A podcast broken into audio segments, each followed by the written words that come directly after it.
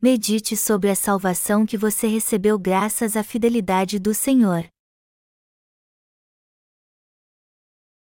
Hebreus 3, 1, 4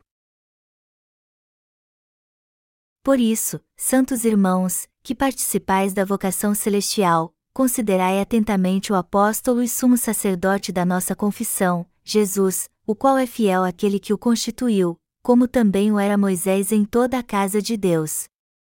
Jesus, todavia, tem sido considerado digno de tanto maior glória do que Moisés, quanto maior honra do que a casa tem aquele que a estabeleceu. Pois toda casa é estabelecida por alguém, mas aquele que estabeleceu todas as coisas é Deus. Nosso Deus diz em Hebreus capítulo 3: Por isso, santos irmãos, que participais da vocação celestial, considerai atentamente o apóstolo e sumo sacerdote da nossa confissão, Jesus. Se estivesse totalmente indefeso e alguém fosse salvá-lo a tempo, obviamente você ficaria muito grato a esta pessoa por salvar a sua vida. Do mesmo modo, você não se esqueceria daqueles que o ajudaram em tempos difíceis e seria sempre grato a eles. Pensando assim, todos nós devemos meditar em Jesus, que é nosso apóstolo e sumo sacerdote. Como sabemos muito bem que o Senhor nos salvou da destruição que enfrentaríamos, só nos resta meditar sobre Sua graça.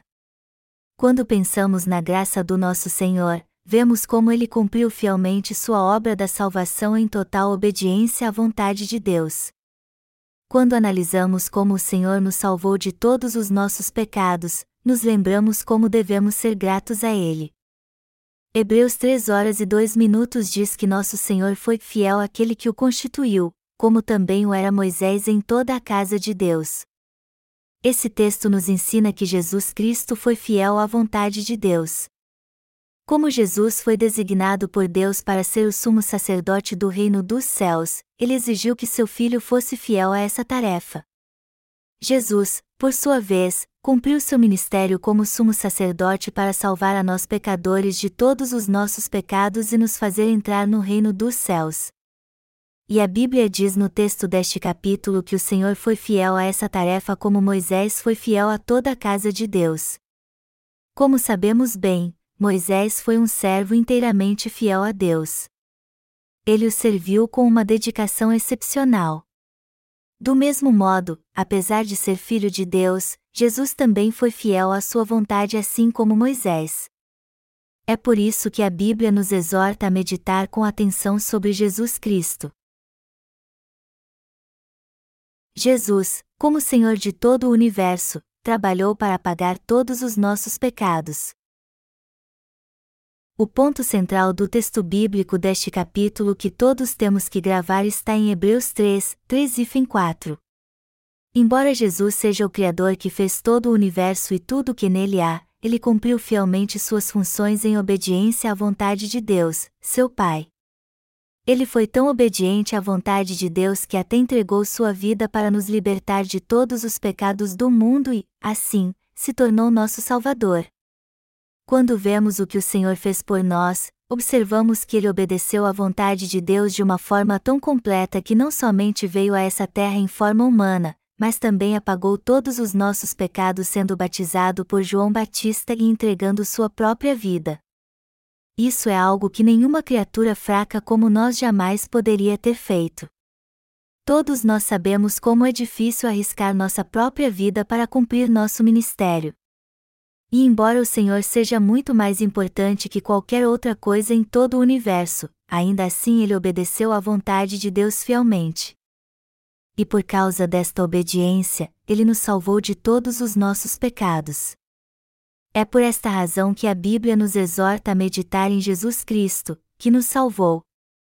O Senhor viveu nessa terra durante 33 anos e nos salvou de todos os nossos pecados ao entregar sua vida. Isso nos mostra que ministério fabuloso ele cumpriu. Se fossemos incumbidos desse ministério do Senhor, será que conseguiríamos cumpri-lo?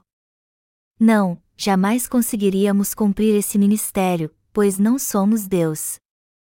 Como meras criaturas, é impossível salvarmos a nós mesmos. Somente o Senhor podia salvar toda a humanidade de uma vez por todas. Como nosso Senhor e Salvador, Jesus entregou sua própria vida para salvar suas criaturas de todos os seus pecados.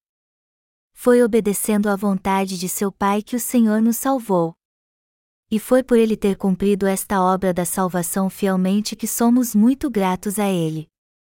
Está escrito em Hebreus 3, 3 e fim 4, tem sido considerado digno de tanto maior glória do que Moisés, quanto maior honra do que a casa tem aquele que a estabeleceu. Pois toda casa é estabelecida por alguém, mas aquele que estabeleceu todas as coisas é Deus. Como diz o texto, Jesus Cristo, o Criador de todas as coisas, é o próprio Deus. E já que Ele é o próprio Deus, digno de toda honra, mais do que tudo no universo, como este Deus pôde ser tão obediente à vontade de seu Pai para nos salvar de todos os nossos pecados? Como ele pôde ser tão fiel ao seu Pai a ponto de entregar sua própria vida para nos libertar de todos os pecados do mundo? Estas são algumas das perguntas que podem surgir em nossa mente quando lemos esta passagem.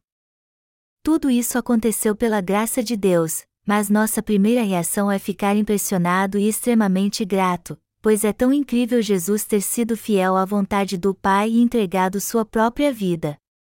Então só nos resta agradecer ao Senhor. Neste mundo é quase impossível ver filhos sendo tão fiéis a seus pais, a ponto de entregar sua própria vida. É muito mais comum ouvir como os pais incondicionalmente se sacrificam por seus filhos. Os dias são tão maus que às vezes ouvimos sobre alguns filhos desprezíveis que batem e até matam os pais que os amam tanto. Sabendo disso, podemos ver como é difícil para qualquer filho ser fiel a seu pai a ponto de entregar sua própria vida como fez o Senhor. Esta é mesmo uma façanha e tanto. É verdade que no campo da fé alguns mártires entregaram sua própria vida em obediência à vontade de Deus. Mas eles devem ter feito isso porque foram forçados por Deus. Jesus Cristo, por sua vez, é o próprio Deus que criou todo o universo e tudo o que nele há. No entanto, ele sacrificou a si mesmo em obediência à vontade de Deus para salvar a todos nós. Isso é tão surpreendente para nós que só nos resta agradecer ao Senhor de todo o nosso coração, pois Jesus foi tão fiel a Deus que até entregou sua própria vida para nos libertar. Devemos meditar sobre a graça de Deus até o dia de irmos para o reino do Senhor. E quanto a nós? E vocês, irmãos e obreiros, estão fazendo a obra de Deus fielmente mesmo que isso os leve à morte? Eu não estou dizendo aqui que vocês devem literalmente entregar sua vida, mas apenas perguntando se vocês realmente têm um coração tão obediente assim perante Deus. É óbvio que se Deus nos der força, conseguiremos obedecê-lo mesmo até a morte, mas há alguns entre nós que não conseguem fazer isso. Alguns até saem da Igreja de Deus e vão para o mundo, enquanto outros desistem de servir ao Evangelho da água e do Espírito, dizendo: Eu não ligo para mais ninguém agora que fui salvo. Portanto, para evitarmos esta desculpa, é muito importante todos nós meditarmos cuidadosamente em como Jesus foi fiel a seu Pai precisamos meditar mais profundamente ainda em como Jesus veio a essa terra como apóstolo enviado por Deus e nos salvou com a verdade do Evangelho da água e do Espírito. Não foi difícil o Senhor cumprir nossa salvação? Quanto sofrimento ele suportou? Não foi tamanha a fidelidade com que o Senhor cumpriu suas tarefas? Apesar de ser o próprio Deus que merecia toda a glória, Jesus não obedeceu fielmente à vontade do Pai para nos salvar de todos os nossos pecados e da destruição? Estas são algumas das perguntas que devemos analisar cuidadosamente antes de começarmos a seguir o Senhor. Já que o Senhor é o nosso Deus e Salvador, é mais do que importante pensarmos no que ele fez por nós. Está escrito no texto bíblico deste capítulo que toda casa é construída por alguém, mas quem construiu todas as coisas foi Deus, ou seja, Jesus Cristo. Ele é o Criador de todas as coisas e o Salvador que nos libertou de todos os nossos pecados. Jesus Cristo é o próprio Deus, no entanto, este Deus veio a essa terra em forma humana para nos salvar de todos os nossos pecados. E ele não veio só para salvar alguns, mas para libertar toda a humanidade de todos os seus pecados. Quando pensamos nessa graça de Deus, conseguimos admirar como é grande seu amor e como devemos ser gratos por ele. Como o Senhor pôde abrir mão da honra que tinha e humilhou a si mesmo para salvar seu povo? O Senhor entregou sua própria vida e fez a obra da salvação por todos, inclusive pelos pecadores que ficaram contra ele. Deixando sua condição divina e honra, ele humilhou a si mesmo para se fazer homem como nós a fim de nos salvar de todos os pecados do mundo. Porque nosso Criador nos salvou tendo que passar por tanto sofrimento e insulto mais do que qualquer outra criatura já havia passado. Vamos analisar isso muito bem. Há muitas coisas no reino de Deus que não conseguimos expressar com palavras. No mundo em que vivemos, é raro ver alguém que tenha coragem de abrir mão por vontade própria de sua condição social elevada e se igualar aos outros de condição inferior. No entanto, Jesus fez por nós o que é impossível a um ser humano fazer, e quando pensamos como ele nos salvou de todos os pecados do mundo, nos sentimos extremamente gratos a ele. Todos nós precisamos analisar isso profundamente. Não devemos ter a mente fechada. Que sacrifício o Senhor fez para nos salvar de todos os pecados do mundo? Quem realmente é Jesus, que abriu mão de tudo por nós?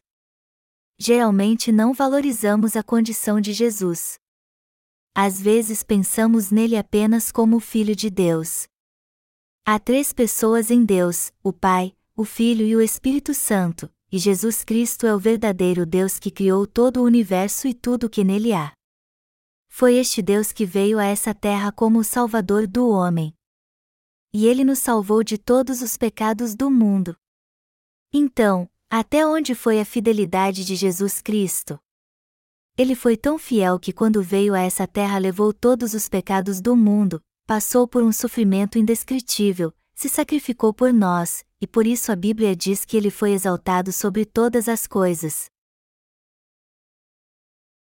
E quanto a você? Você quer levar uma vida de fé morna? Há muitos irmãos que desistem de servir ao Senhor por qualquer motivo, dizendo: já que fui salvo, vou viver como um leigo. Para pessoas assim, Jesus diz em Hebreus 3 horas e 1 minuto: Por isso, santos irmãos, que participais da vocação celestial, considerai atentamente o apóstolo e sumo sacerdote da nossa confissão, Jesus. A palavra apóstolo aqui significa alguém enviado por Deus. Mas, por outro lado, quer dizer que o Filho de Deus foi enviado por ele e cumpriu seu ministério como Salvador. No entanto, a Bíblia diz que também somos apóstolos de Cristo.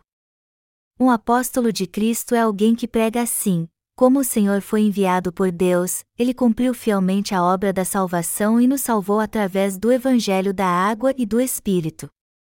Vocês não podem esquecer que todo apóstolo tem a função de pregar este verdadeiro Evangelho, dizendo: Fomos libertos de todos os nossos pecados porque Jesus nos salvou entregando sua própria vida.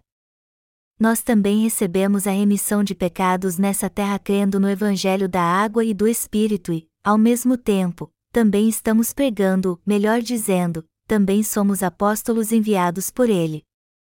Nós é que fomos enviados por Deus para pregar o Evangelho da água e do Espírito a todos que ainda não o conhecem. Desistir deste ministério é, portanto, algo extremamente ruim. Não é apenas uma pequena ofensa aos olhos de Deus. Já que recebemos a remissão de pecados crendo no Evangelho da água e do Espírito, Deus nos deu fé e poder. No entanto, se alguns de nós está vivendo apenas para si mesmo ao invés de pregar o evangelho da água e do espírito, então esta pessoa é má. Só para começar, seria melhor que ela nem tivesse nascido. Como fomos salvos de todos os nossos pecados e agora vivemos pela fé, somos motivados a servir ao evangelho da água e do espírito.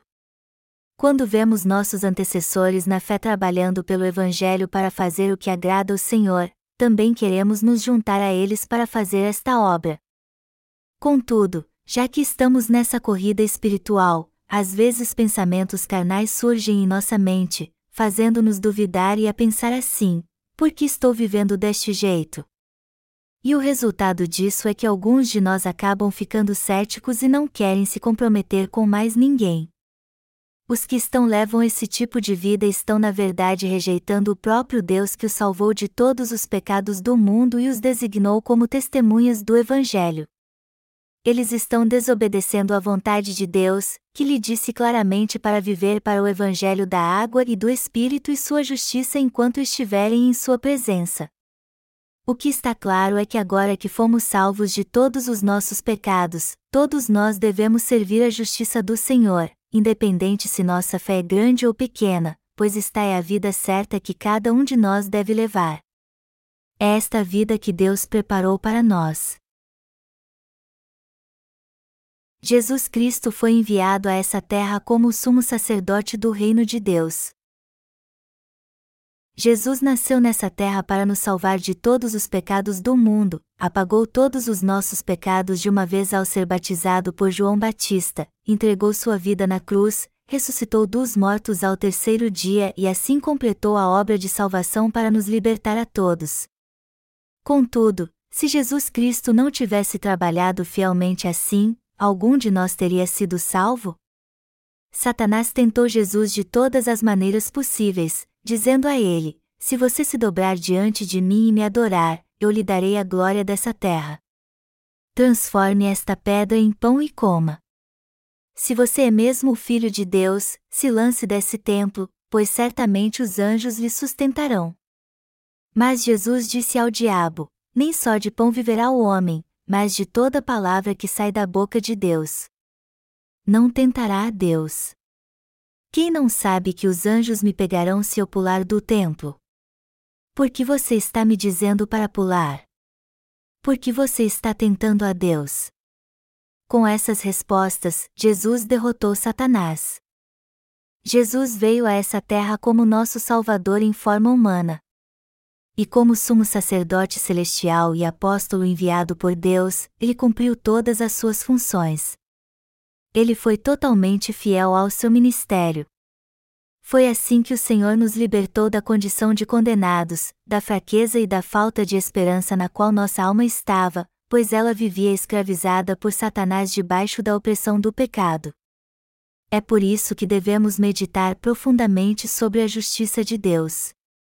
Devemos meditar sobre nosso Salvador, pois isso é o certo a fazer. Você e eu somos pessoas cheias de defeitos e falhas. Mas não importa o quanto sejamos falhos, contanto que creiamos na justiça de Jesus Cristo.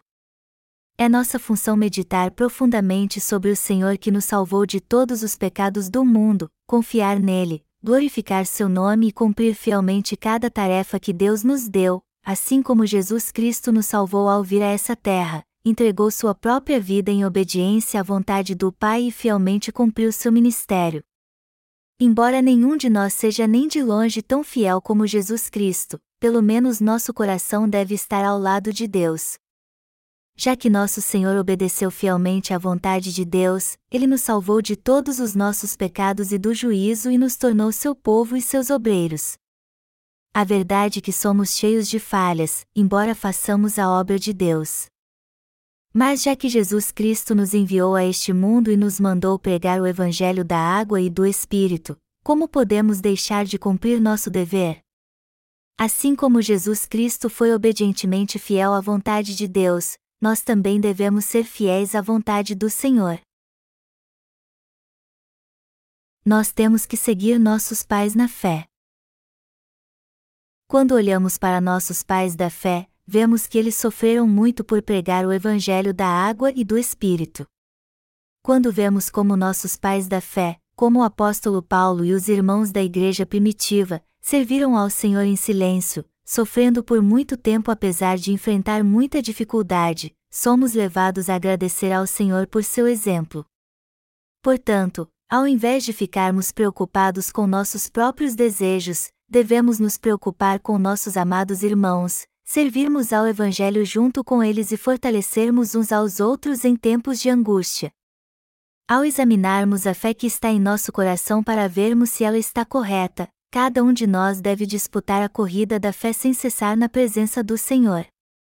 Se perdermos esta corrida da fé, também acabaremos indo para o mundo, e se vivermos para nós mesmos, tanto nosso corpo como nosso espírito perecerão. Assim, ao invés de salvarmos alguém, nós é que seremos destruídos. Então, isso quer dizer que se você não servir ao Evangelho, sua salvação é anulada? Sim, isso é bem possível. Calvino dizia que uma vez salvo, salvo para sempre. Alguns cristãos podem até perguntar: então você quer dizer que Calvino estava errado? Sim, estava. Até o nascido de novo no fim pode ir para o inferno. Agora imagine como uma coisa desta pode acontecer. Mas de fato há muitas possibilidades disso acontecer. Tanto que a Bíblia nos mostra claramente em várias passagens que tal coisa acontecerá àqueles que forem infiéis mesmo entre os justos que nasceram de novo através do Evangelho da água e do Espírito aos que não são fiéis à justa obra de servir e pregar este Evangelho de Deus, que não dão apoio a ele, e os que não se unem de coração à Igreja de Deus e aos antecessores da fé. A estes está reservada sua porção com os hipócritas, Mateus 24 horas e 51 minutos. Melhor dizendo, estas pessoas serão abandonadas pelo Senhor. Jesus disse em uma de suas parábolas que quando o pescador puxa a rede, ele fica somente com os peixes bons e joga fora os ruins. Do mesmo modo, no fim dos tempos, o Senhor vai separar os maus dos justos e lançá-los no inferno. Mateus 13, 49 e 50. Quem são os maus entre os justos? São os que creem no Evangelho da água e do Espírito, mas não o servem voluntariamente e são levados por seus desejos carnais. A estes irmãos está reservada sua porção com os hipócritas, e eles serão deixados por Deus se ficar contra a sua igreja e não servir ao Evangelho. Alguns de vocês devem conhecer o general Naamã, que aparece em 2 Reis capítulo 5. O general Naamã foi curado da lepra quando encontrou Eliseu e mergulhou banhou seu corpo no rio Jordão sete vezes, assim como disse o servo de Deus. Este é o poder do Evangelho da água e do Espírito. O simples fato de Naamã ter sido totalmente curado da lepra banhando seu corpo sete vezes no rio Jordão mostra o poder do Evangelho da água e do Espírito, no qual cremos hoje. A Bíblia conta que quando Naamã creu no que o servo de Deus tinha dito e instruído, sua lepra foi curada. Mas o que ele fez depois? Embora tenha levado um pote cheio da terra de terra de Israel para sua terra natal, ele acabou adorando os deuses que seu rei adorava. E por causa deste ato de idolatria, Naamã se afastou do Senhor na mesma hora. Para vermos outro exemplo disso, vamos falar sobre o eunuco etíope, superintendente do tesouro que encontrou o diácono Filipe, como diz Atos capítulo 8. Este homem é Israel para adorar a Deus, e no caminho de volta encontrou-se com Filipe e agradeceu a ele por ter compreendido a verdade da salvação. Este eunuco ficou tão grato por sua salvação que, mesmo estando viajando na estrada, pediu para ser batizado na mesma hora, dizendo a Filipe: Eis aqui água, que impede que seja eu batizado? Atos 8 horas e 36 minutos. Ele foi batizado como sinal de sua fé, para indicar que ele agora cria no Evangelho da água e do Espírito. Quando somos batizados no nome do Deus Trino, confessamos e testificamos nossa fé para que todos saibam que realmente cremos no Evangelho da água e do Espírito. Mas o que o eunuco fez depois disso? ele não obedeceu a Deus, embora tivesse que fazer sua vontade em sua igreja. Ele simplesmente desapareceu do relato bíblico depois que voltou para casa. Não há nenhum registro na Bíblia do que ele fez depois. O que isso mostra? Que o eunuco no fim pereceu, apesar de ter provado da graça de Deus. Vocês e eu fomos enviados a essa terra como apóstolos, Deus nos disse para meditar profundamente em Jesus. Se creem realmente no Evangelho da água e do Espírito, vocês devem viver pelo menos o resto de sua vida para a pregação do Evangelho. Embora sejamos fracos na nossa carne, já que estamos vivendo no reino deste verdadeiro Evangelho, é mais do que justo sermos fiéis ao Senhor. É exatamente por isso que hoje estamos compartilhando da palavra de Deus que nos exorta a meditar profundamente sobre Jesus, que é o apóstolo de Deus e nosso sumo sacerdote eterno. Jesus é o sumo sacerdote do reino dos céus. Ele salvou a nós que cremos no Evangelho da água e do Espírito de todos os pecados do mundo, não pela oferta do sangue de algum animal, mas por ele mesmo ter levado todos os nossos pecados sobre seu corpo e entregado sua vida na cruz em nosso lugar. Esta foi uma realização incrível. Graças a esta obra da salvação que Jesus realizou, quem hoje crer na sua justiça pode entrar no reino dos céus e receber a vida eterna. Está escrito em Salmos 19, 1, 2: Os céus proclamam a glória de Deus, e o firmamento anuncia as obras das suas mãos. Um dia discursa outro dia, e uma noite revela conhecimento a outra noite. Salmos 19, 1, 2. O que Deus está nos dizendo neste texto? Ele está nos dizendo para cumprir nosso dever como justos. Tudo na natureza, desde as estrelas até os ventos e os rios, tudo revela o que Deus está nos dizendo. Os desastres naturais nos lembram como é terrível o juízo de Deus e nos mostram que tudo pode ser destruído de um dia para o outro. Por outro lado, a maravilhosa beleza da natureza nos revela como é lindo e incrível este mundo que Deus nos deu. Quando vemos a morte, ela nos mostra como é maravilhoso ter a vida eterna, e quando olhamos as belezas naturais que nos rodeiam, podemos compreender a beleza do mundo de Deus. Em suma, tudo na natureza nos revela a sabedoria de Deus, como diz a Bíblia: os céus proclamam a glória de Deus, e o firmamento anuncia as obras das suas mãos. Um dia discursa outro dia, e uma noite revela conhecimento a outra noite. Salmos 19, 1, 2. Precisamos cumprir nossas tarefas pela fé. Não existe ninguém neste mundo que não sofra na vida. Eu não estou dizendo isso para, de alguma forma, induzi-los a fazer a obra de Deus. Eu estou dizendo que não importa o quanto esteja sofrendo, se há alguma obra de Deus para você fazer, você deve cumpri-la fielmente como Jesus Cristo e Moisés. Escravos trabalham porque são obrigados, mas os filhos dos senhores só trabalham em obediência à vontade de seu Pai. Mas Jesus trabalhou fielmente. E como nos colocou neste mundo com um propósito, devemos ser fiéis a Ele em nossa vida. Na verdade, depois que tomamos a obra de Deus para fazer, devemos estar unidos de coração para fazê-la com excelência. Só podemos seguir o Senhor se obedecermos à Sua vontade e servirmos ao Evangelho da água e do Espírito. Do contrário, nunca conseguiremos segui-lo. Se estivermos com um pé no mundo e outro na obra de Deus, nunca conseguiremos ser fiéis ao reino dos céus. Ao invés disso, seremos odiados tanto pelo mundo como por Deus. Precisamos da aprovação de pelo menos um deles para sermos felizes na vida. É óbvio que eu não estou dizendo que você deve buscar a aprovação do mundo.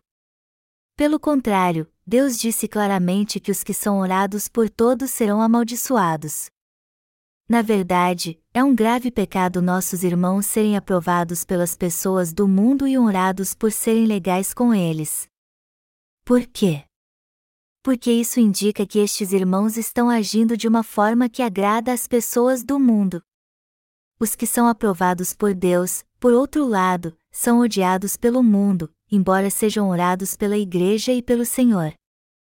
Os líderes cristãos de hoje dizem que eles devem ser o sal do mundo, e isso significa que devem ser indispensáveis ao mundo. Estes líderes encorajam seus seguidores a fazer caridade aos necessitados para que as pessoas do mundo elogiem seus atos de virtude e se convertam. Mas é isso o que diz esta passagem bíblica? Ela quer dizer que não precisamos buscar a aprovação do mundo. O que o mundo está precisando desesperadamente não é de caridade, mas de alguém que sirva e pregue o Evangelho da água e do Espírito. Qualquer um pode doar dinheiro aos pobres, mesmo sendo uma grande quantia de dinheiro. Isso não é o mais importante, pois qualquer um pode fazer isso.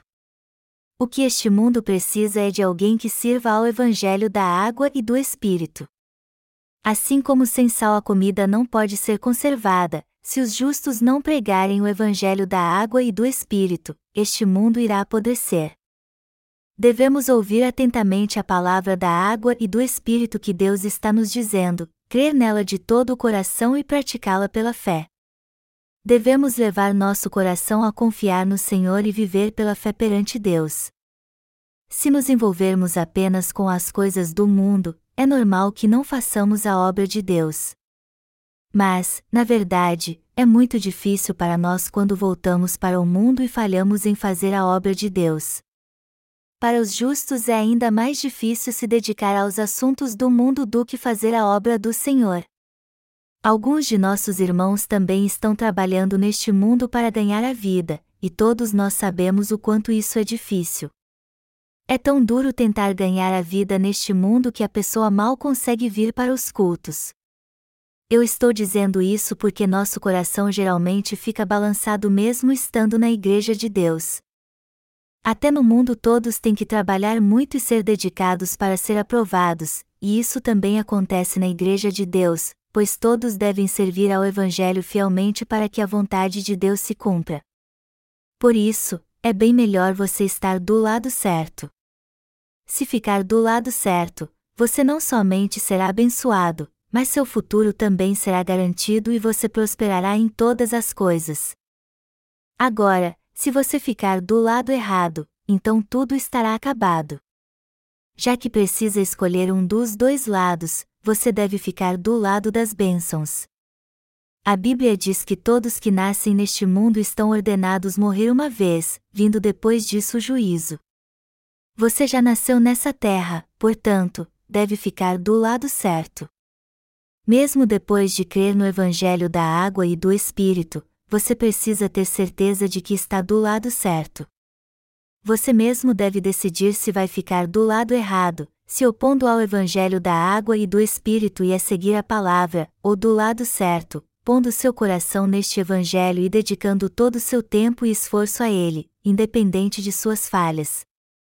Eu estou certo que você está inclinado a ficar em um destes lados, mesmo que não seja 100% é imprescindível estarmos do lado certo. Se estivermos do lado errado, estaremos acabados, mesmo sem perceber isso. Sendo assim, a escolha certa a fazer é muito óbvia. Precisamos ficar do lado espiritual, unir nosso coração à Igreja de Deus e nos dedicar à sua obra. Também precisamos examinar a nós mesmos para ver se estamos do lado de Deus e fazendo fielmente a obra que Jesus Cristo nos confiou. Na verdade, cada cristão deve meditar profundamente sobre a vida justa de Jesus. Não devemos seguir em frente achando de uma forma vaga que Jesus é apenas o nosso Salvador, mas entender realmente o quanto ele sofreu a fim de nos salvar de todos os nossos pecados. Até onde foi a fidelidade de Jesus em obedecer ao Pai? Como ele cumpriu sua função de apóstolo? Quanto aos discípulos do Salvador, os crentes que creem no Senhor e seus obreiros, até onde vai nossa fidelidade em cumprir a tarefa da qual fomos incumbidos? Nós estamos do lado correto? Que lado devemos escolher para levar uma vida correta? Estas são algumas das principais perguntas que devemos analisar com cuidado. E é por isso que o texto bíblico deste capítulo está nos ensinando isso. A Bíblia diz que toda casa é construída por alguém, e aquele que construiu a casa tem mais honra que a própria casa. É Jesus Cristo que constrói todas as coisas, e ele de fato é o nosso glorioso Salvador. O texto bíblico deste capítulo nos exorta a meditar profundamente sobre Jesus porque ele é o Senhor e Criador de todas as coisas. Ele é o nosso Salvador. Apesar de sua honra inigualável como o próprio Deus e Filho dele, mesmo assim, Jesus obedeceu à vontade do Pai e trabalhou duro para pagar todos os pecados do mundo. Foi assim que ele nos salvou de forma perfeita. Ele é mesmo glorioso. Embora estejamos sendo fiéis até hoje à obra de Deus, de vez em quando enfrentamos algumas circunstâncias adversas, nas quais nosso coração fica balançado por ceder às luxúrias do mundo ou enfraquecidos por causa disso. Em momentos assim, Devemos meditar profundamente sobre Jesus, lembrar de sua fidelidade, renovar nossas forças com estas lembranças e fortalecer nosso coração para vivermos pela fé. Por nós mesmos não conseguimos firmar nosso coração. Se estivermos na Igreja de Deus fielmente, ela fará nosso coração ficar tão firme que conseguiremos levar uma vida correta. Todos nós podemos dominar nosso coração se vivermos pela pregação do Evangelho da Água e do Espírito e servirmos a justiça do Senhor em unidade com Sua Igreja. Mesmo que cada um de nós seja cheio de falhas, conforme nos unirmos à Igreja de Deus, conseguiremos viver pela fé e levar uma vida justa. Mas se não nos unirmos à Igreja de Deus, não conseguiremos viver de uma forma justa perante o Senhor nem ser fiéis a Ele em nossa vida. Por isso eu peço a cada um de vocês que se unam à Igreja e confiem no Senhor em sua vida. Que Deus nos abençoe sempre.